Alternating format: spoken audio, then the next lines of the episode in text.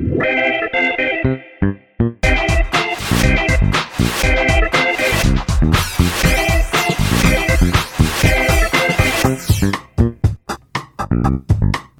迎收听《费洛蒙》，我是十一，我没心。我想请问你一下，嗯，我现在可以打你的左手臂吗？可以啊，不会哀哀叫哈，不会啊。但是你不能打我的左手臂，我会啊，可以捶你 哦。我看到我会哀哀叫。听到这边不知道的人，我们来解释一下。其实我们前几天才打完了第三剂，那我们两个是分开各隔一天去打的。最早以前的计划是这样，怕说第三剂的副作用实在是太强烈。听到身边很多的朋友啊，都有遇到相同的现象，要么就是打完第三剂莫德纳之后左手臂肿起来，要么就是头痛个两三天，再不然就是躺在床上什么都不能动，发烧发到不行。我们就担心这样子会让费洛蒙停更。明明我们两个就约好了同一天要去打哦，好巧不巧，我的预约被取消了，所以我们还是分开了嘛。我们还是分开来了。我的症状呢稍微严重一点，就是我的左手臂现在肿起来，前两天发烧的蛮严重的，躺在家里面就不太能动。但是我是开心的，少顾了两天的小朋友，躺在那边有一点发烧哀嚎睡觉的时候，我女儿还是过来打了我两下，确定爸爸是不是还活着。他以后蛮适合当医生的，打的力道不轻松哦。他想要知道说你为什么在这边睡觉，睡得有点熟，打下去不知道会不会醒。打下去的力道如果没办法让你醒过来的话，他要再加倍。对，所以不能装睡，对不对？感觉症状都稍微退了一点的时候，我们就在讨论说，哎，那我们是不是赶快约一天，准备来录音了？当天晚上，梅心突然跟我说：“嗯，今天要取消。”我说：“啊，不是都约好了，干嘛取消？我好不容易可以离开家里耶。”梅心跟我说：“我怎么烧香？”哎，对，后来去查，居然有这个副作用，喉咙会发炎呢。然后我为什么不知道这件事情？打完就是还 OK，就只是觉得说身体微烧这样嘛。嗯。可以活动，但是我把在家里的时候讲的稍微严重一点，希望我老婆不要听到。这手臂会痛，对啊，所以基本上就是症状是有的，但是还好。隔了一天多之后，发现我喉咙没声音了，而且我在家里不太会讲太多话的人，嗯，就我发现我怎么会没声音？你是不是很窃喜？对，感觉起来就很严重。我很焦虑诶，想说，哎、欸，如果你没声音了，那我们可能还要再等个两三天。我没想到第三季对我们两个的影响这么大，对啊，差点开天窗。好李家在我们的毅力还是蛮够的，所以今天还是非常开心的要跟大家聊一下说我们最近发生的事情。有一集在讲说室友有一些脏脏的坏习惯，讲出来之后啊，得到一些莫大的回响，所以就有其他的听众来投稿，告诉我说他当年发生的事情。这位听众是一个女生，大学的时候在住在外面的一个不到三平的小套房里面。他本身是个很喜欢户外运动的人，隔天其实要去外面露营，他就打算说早点睡，早点出发。当天下午晚上的时候，他已经想好了他几点要去睡觉，可能就是八九点、十点，不要太晚。我知道是不是有人在窗外看他？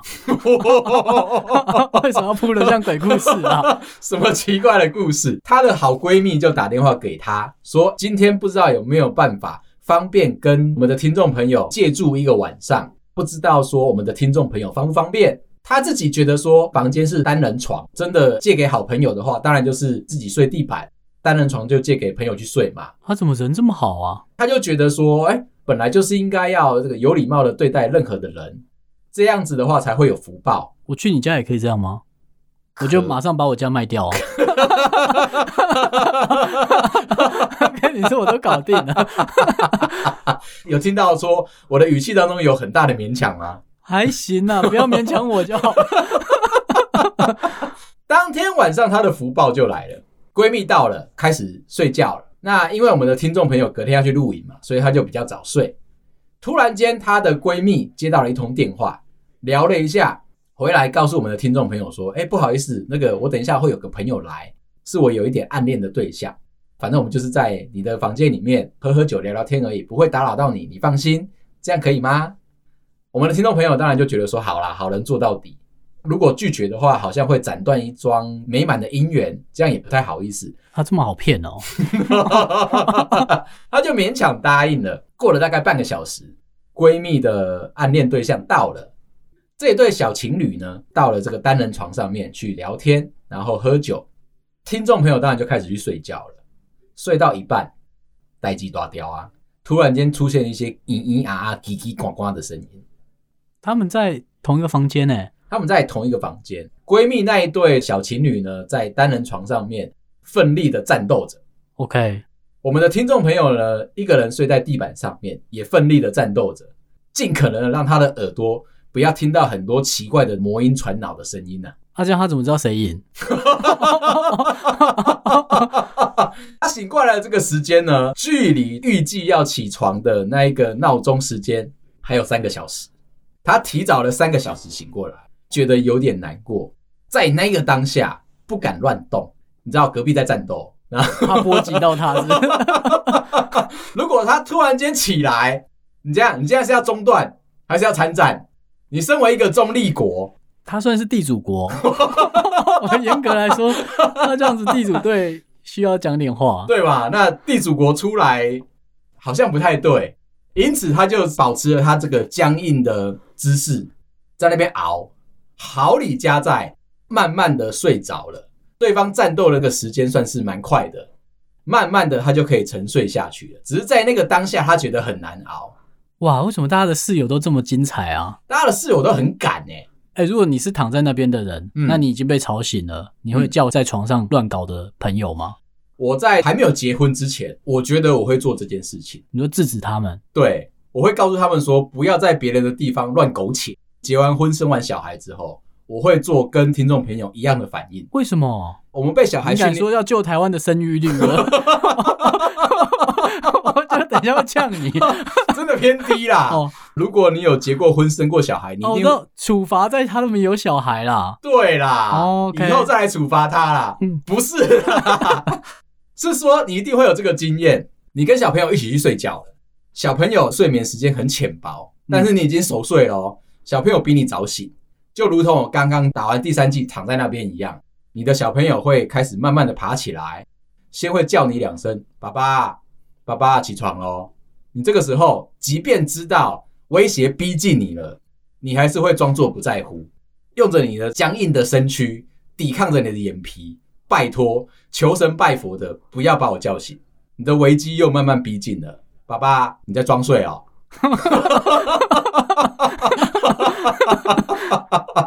你的危机开始慢慢的苏醒过来了，越来越靠近你，他伸出了他的手。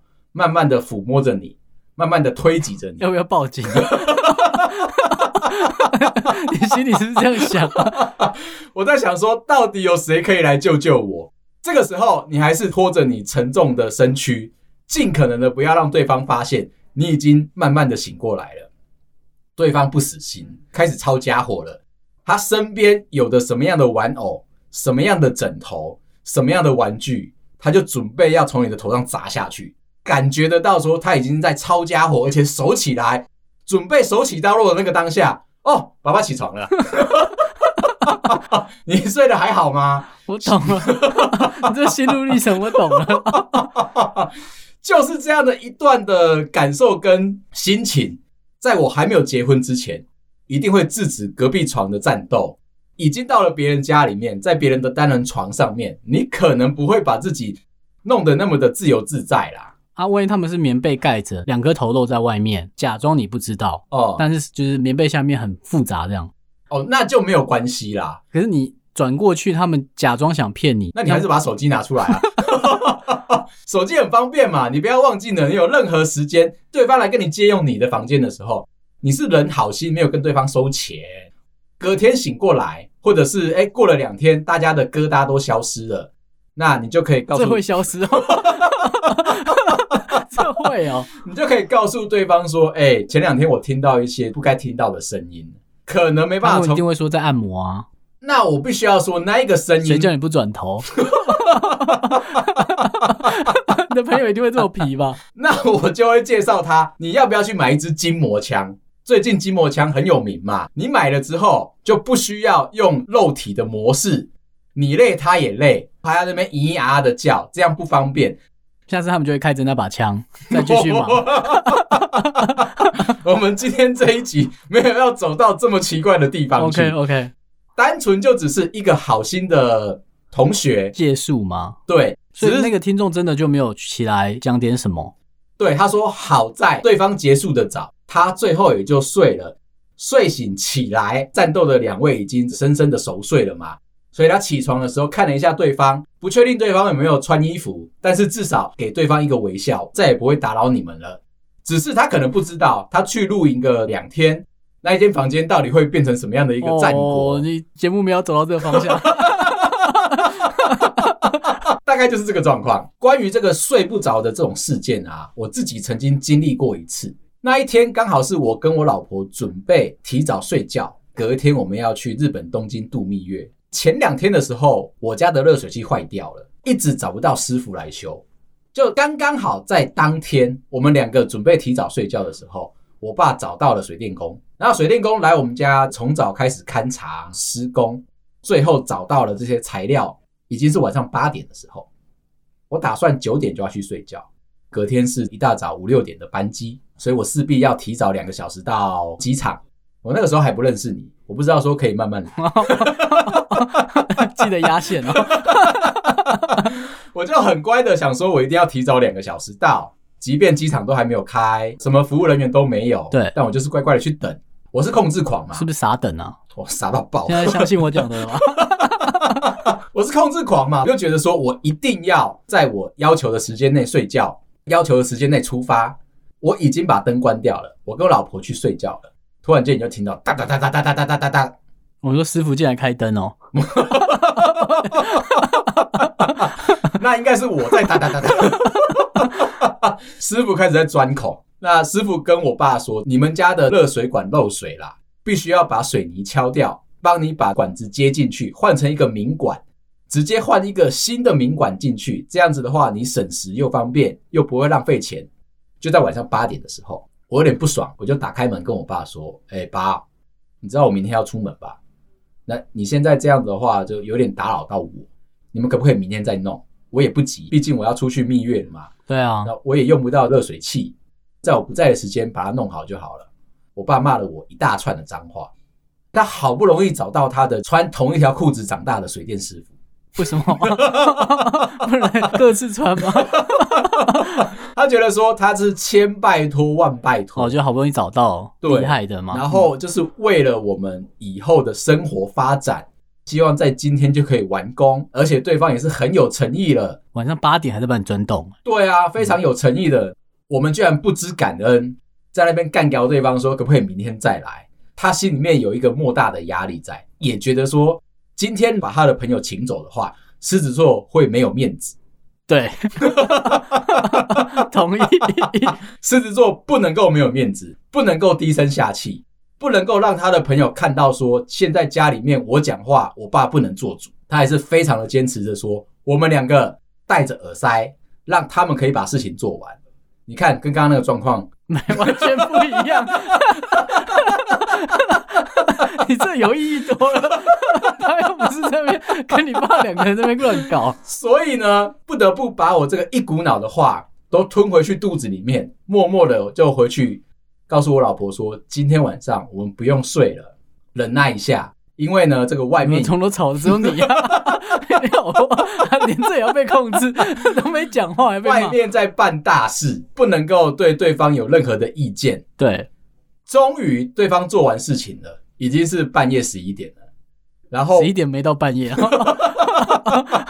你的时区跟我的时区不太一样哦。我是那种哎、欸，早早就要睡觉的人。那个我爸很开心的，十一点了，他觉得我应该还没睡。他把他的朋友送走之后，然后又来敲我的门，费尽千辛万苦的帮你把热水器修好了。你是不是觉得很开心？啊，他想跟你聊一下哦？对，他想要告诉我说。他狮子座的个性，把事情做完了，嗯，这个时候应该要称赞，服服帖帖的称赞，你不要在那边哀哀叫。我有点不太高兴，我把门打开，我就问他说：“啊，你是不能够明天再跟我讲话吗？”我那时候已经睡着了吗？我那个时候没办法睡觉，看起来称赞他一下会死哦，他会小气什么？回到刚刚那个故事。你觉得说在战斗的两个人会希望室友站起来然后称赞对方吗？我觉得应该适当的是阻止 称赞个屁呀！我要讲的是两个事件，我们听众朋友的故事跟我的故事其实都是同一个脉络，都是 我听听看来，线索在哪？有两个不知道状况的人是吧？不知道现在状况到底在干什么的人，搞一些五四三的。那谁会知道你要去蜜月？师傅 有够衰的！不要在结束的时候还来跟我邀功.这样我会觉得说我不知道该如何自处。我如果称赞你的话，就表示说以后哎、欸，你没睡着哦，三不五时你就会来打扰我。那我如果不骂你的话，我心里面也是过不去嘛，打乱到我的行程。在我们家里面常常会有这些无所谓的争执。很爱面子的狮子座跟一个很有控制狂的家伙会有奇怪的火花产生，这就是每个人家里面的日常。回到刚刚这个听众朋友室友的故事啊，我在这边可以推荐他几招可以诅咒对方性生活不美满七年的招式。好啊，虽然说他们的那个状况好像没有需要这么恶意的诅咒，需要吧？在别人的床上哎、欸。这个诅咒要怎么样发生呢？我特地去查了一下，你知道，在捷克，欧洲国家捷克啊，跟对方喝酒的时候，杯子敲杯子这样子喝酒是没有问题的。但是如果你跟对方用交杯酒的方式喝的话，表示说你要诅咒对方性生活不美满七年，就这样意图很明显。我跟你喝个酒，这边什么交杯啊？不一定啊，你可能是其他国家去的啊。如果你是在捷克这个国家，哎，你遇到一个外来的人，觉得说跟你很兴奋，因为像我们亚洲人嘛，我们从小就被灌输的观念就是，我是真的跟你非常的好，我才会跟你用交杯酒的方式在喝酒。你会哦？我不，谁在 lounge bar 两个朋友在喝什么交杯酒啊？没有，你去看韩剧的时候，你常常会看到同年纪的两个人，对，感情非常好的大学室友们。在喝酒的时候，已经不是杯子碰杯子，一定要用交杯酒的方式来感念他们的感情有特别特别的好。带着这个文化习俗到了捷克的时候，对方就会干掉你，因为你在逼他会有七年的性生活不美满。也就是他们要诅咒的话，就要先飞到捷克，对，再赶快喝交杯酒，对，诅咒就完成了。你又必须，我们的听众朋友呢，要先这样做，就是你先带你的刚刚的闺蜜飞到了捷克。当下你们进去到一间 bar 里面，点了两杯啤酒，交杯喝起来。啊，这样谁诅咒谁啊？可能是一起。查一点有用的。在西班牙也有同样的一个诅咒哦。西班牙的诅咒比较简单一点。西班牙的人很喜欢喝酒，他们认为呢，如果你在讲祝祷词的时候，祝酒词的时候，你呢会站起来敬酒嘛，对不对？这个时候，如果你是以水代酒在讲话，不跟大家喝得尽兴的话，你也会被诅咒说你会有七年的不美满的性生活。到了西班牙，你想要诅咒对方就很简单，你把他的酒就换成水，或者是你觉得说这个你想要诅咒他三年，那你就倒一半的水进去，哦，水量可以调整，就对。用这样子调整的方式，你就可以哎去思考一下，说你到底想要诅咒他几年。也许你也可以这样做，在他的酒杯里面滴一滴水，这样子他可能这两天这样啊。我在查这些资讯的当下，我发现到一个非常重要的文化的存在。欧洲流传已久，为什么喝酒需要干杯？哎，对，为什么喝酒要干杯啊？以前在中古世纪的时候。等下，这个故事很长吗？一点点啊。我先 确认一下，我怕我惊讶错地方。我不会把它当成是一个《冰与火之歌》在跟你讲说，哎、欸，这个有这个七季。对，我就怕这样。以前的中古世纪，国跟国之间的战争会有所谓的暗杀，就比如说我讨厌你，那我就约你到酒吧里面来，请你喝酒，但是在你的酒里面下毒。有一点像是《冰与火之歌》啊，有一幕在讲这个血色婚礼的那个状况，有点像鸿门宴。嗯，我把你请过来到我家，或者是我准备的宴会场地，请你喝一杯酒，结果里面都是毒药。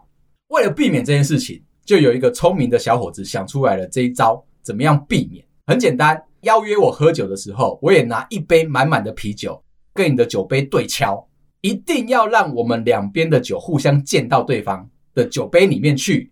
这样子，我的毒药就会有你的酒你的毒药就会有我的酒哦，就混到别人的酒杯里面。对，就是呢，不死也会半伤的一个状态，拖着你一起下来啊。如果你心里面有一些畏惧的话，你是不是就不敢直视我的眼睛？不一定哦。如果我是高手，可是他忘记了一件事情：下毒的人，也许他有解药啊。啊，对哈、哦，转过去赶快推一包。他忘记了把这个 bug 把它修正下来啦。这个文化其实就流传下来了。当你在欧洲喝酒的时候，有这个干杯的文化，一定要是杯子大力的碰杯子。在喝酒的时候，你的眼睛要直视着对方，不然的话，对方会觉得说你没有礼貌，会觉得你心虚。讲到这边啊，我想要问你一个非常大的一个问题，在我心中埋藏已久，最近找到一个不错的解答。可是呢，在那之前，我想要先问一下，说你的意见。去居酒屋吃饭的时候，会不会点唐扬鸡？会啊。那既然你会吃唐扬鸡的话，这个问题就非常值得深究了。唐扬鸡送上来的时候，通常旁边都会摆一个柠檬。你是会挤柠檬的人，还是不会挤柠檬的人？不会挤柠檬啊？为什么？为什么会在吃的东西加柠檬啊？它存在的意义就是告诉你说多余啊。不给胡椒，给胡椒就怪了吧？给胡椒不就变成台湾的盐酥鸡啊？我们在居酒屋里面体验的是日式的情怀，给了你柠檬，目的就是希望说可以解掉油腻，就跟吃海鲜要挤柠檬的概念一样嘛。对，但是我在吃烤鱼的时候啊，我不喜欢滴柠檬，可能是因为鱼皮太多的油脂，你在吃的时候会腻。滴入那个柠檬之后，会把整个鱼肉啊跟那个口感啊都把它消化殆尽。那你明明就懂啊，那那唐扬鸡为什么你就不懂？可是我心里面有一个矛盾的点，在我学习到了饮食文化当中啊，厨师端上来的这一桌菜肴上面放的所有的食材，应该都是可以吃的，包含毒药吗？这个问题你要去问中古世纪 跟欧洲人，玩这么大，而且吃完毒药的人他是没办法讲话的，历史都是赢的人写下来的证据，所以你没办法得到这个答案。你看，因为唐扬鸡旁边一直有柠檬的存在，听起来算是一个必胜的一个组合。在这边又有另外一个疑问，我必须要好好的请教你，即便你是不会去挤柠檬的人。柠檬的切法有分成两种，一个是切成一小块的，一个是切成一小片。切成一小块呢，当然就是非常好入手嘛，你只要把它拿起来挤两滴，你就可以把这个柠檬给丢弃了。对啊，简单又卫生，对不对？那我问你，切片的你该怎么办？含在嘴巴，要快哦，你 巴很酸，再赶快拿出来，再赶快吃你的唐扬鸡。你刚刚走偏了。那个是 Tequila，你知道那是龙舌兰的喝法，玩法类似嘛？不然给一片怎么用？给一片是不是很难过？手指头上面全部都是酸酸的味道，你又要浪费了一个湿纸巾把它擦干净，甚至你要离席去把你的手洗干净，整个气氛都不对了。为了这件事情，我去查了一下怎么样应对这个过程，有一个很聪明的解法。首先，先把你的筷子拿起来，左右两根握在你的左右两只手上面。戳下去，对着那一个厨师，我不知道厨师为什么要放柠檬，还要逼问他。我不知道厨师有没有错。从你的角度来看，厨师应该做错事了，对不对？对，把那两根筷子好好的对着那个柠檬片戳进去，左手往左转，右手往右转，隔空拧压的方式，把这些柠檬汁滴在唐扬鸡上面。你是不是觉得很雅给？对啊，那你就不能挤好再端上来吗？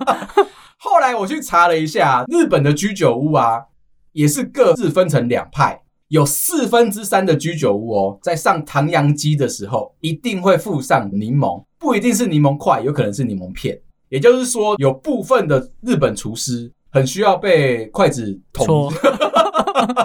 另外呢，有四分之一的居酒屋是完全不会上任何的调味料，也许他会上胡椒粉，那可能是台湾人去开的。对啊，果粉就不一样。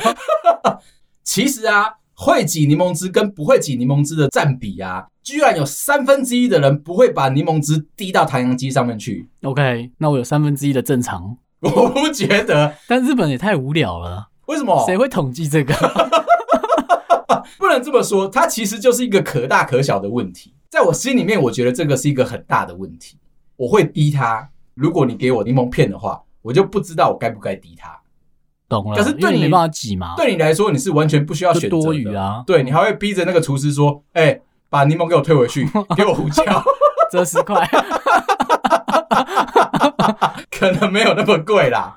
而且啊，我在这阵子啊，突然看到一个很新奇的新闻：荷兰啊，最近麦当劳推出了一个活动，就是哎、你只要在某个时间内，在荷兰的麦当劳 APP 上传把东西煮到坏掉。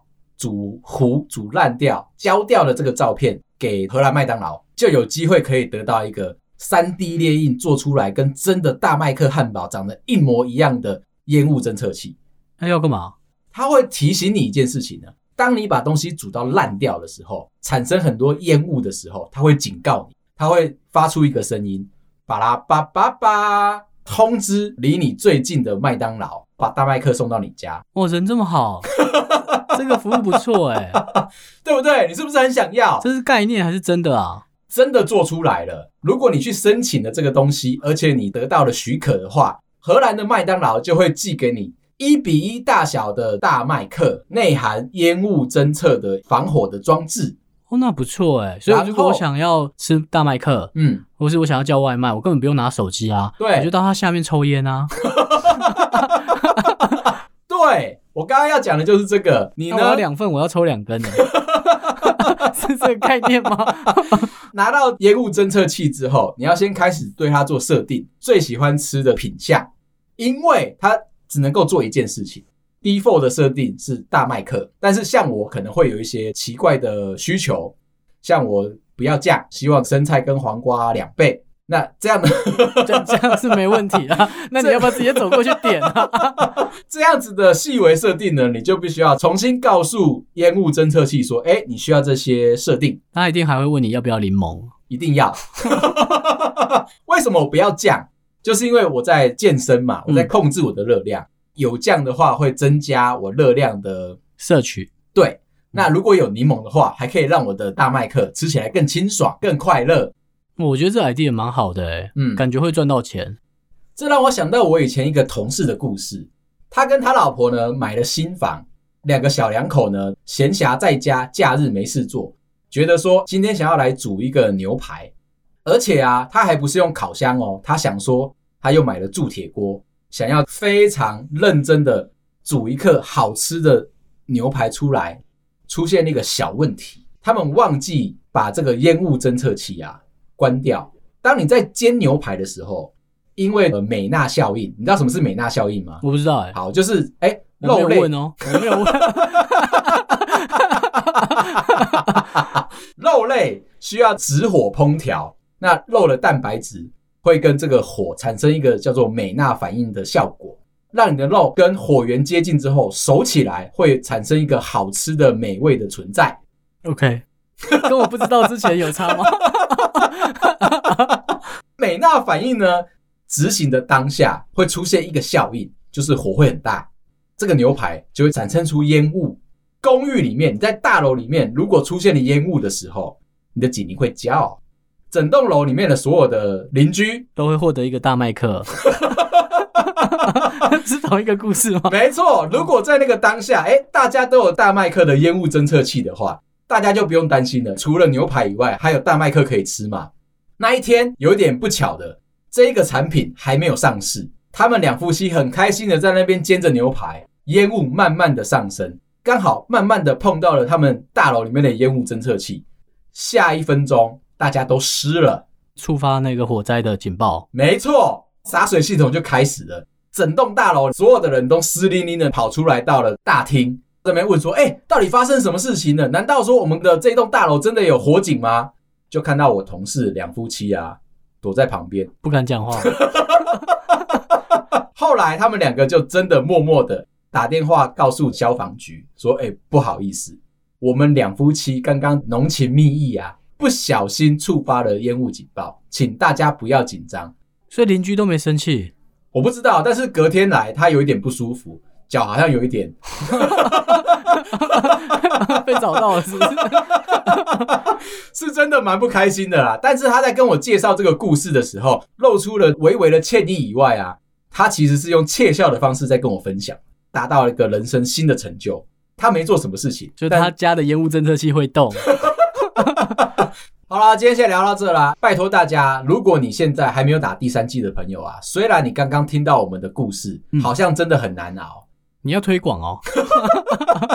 我是希望哎、欸，大家都可以健健康康、开开心心的过日子。多打了这一季，其实对你身边的朋友来说，大家的防范会越来越好嘛。防护越好的话，就大家越不会觉得辛苦跟麻烦。所以哎、欸，拜托大家，如果你还没有打的话，记得有空可以去打一下。那今天的节目就先聊到这啦。如果你喜欢我们的话，麻烦到各大的收听平台帮我们五星点赞、留言分享，感谢大家。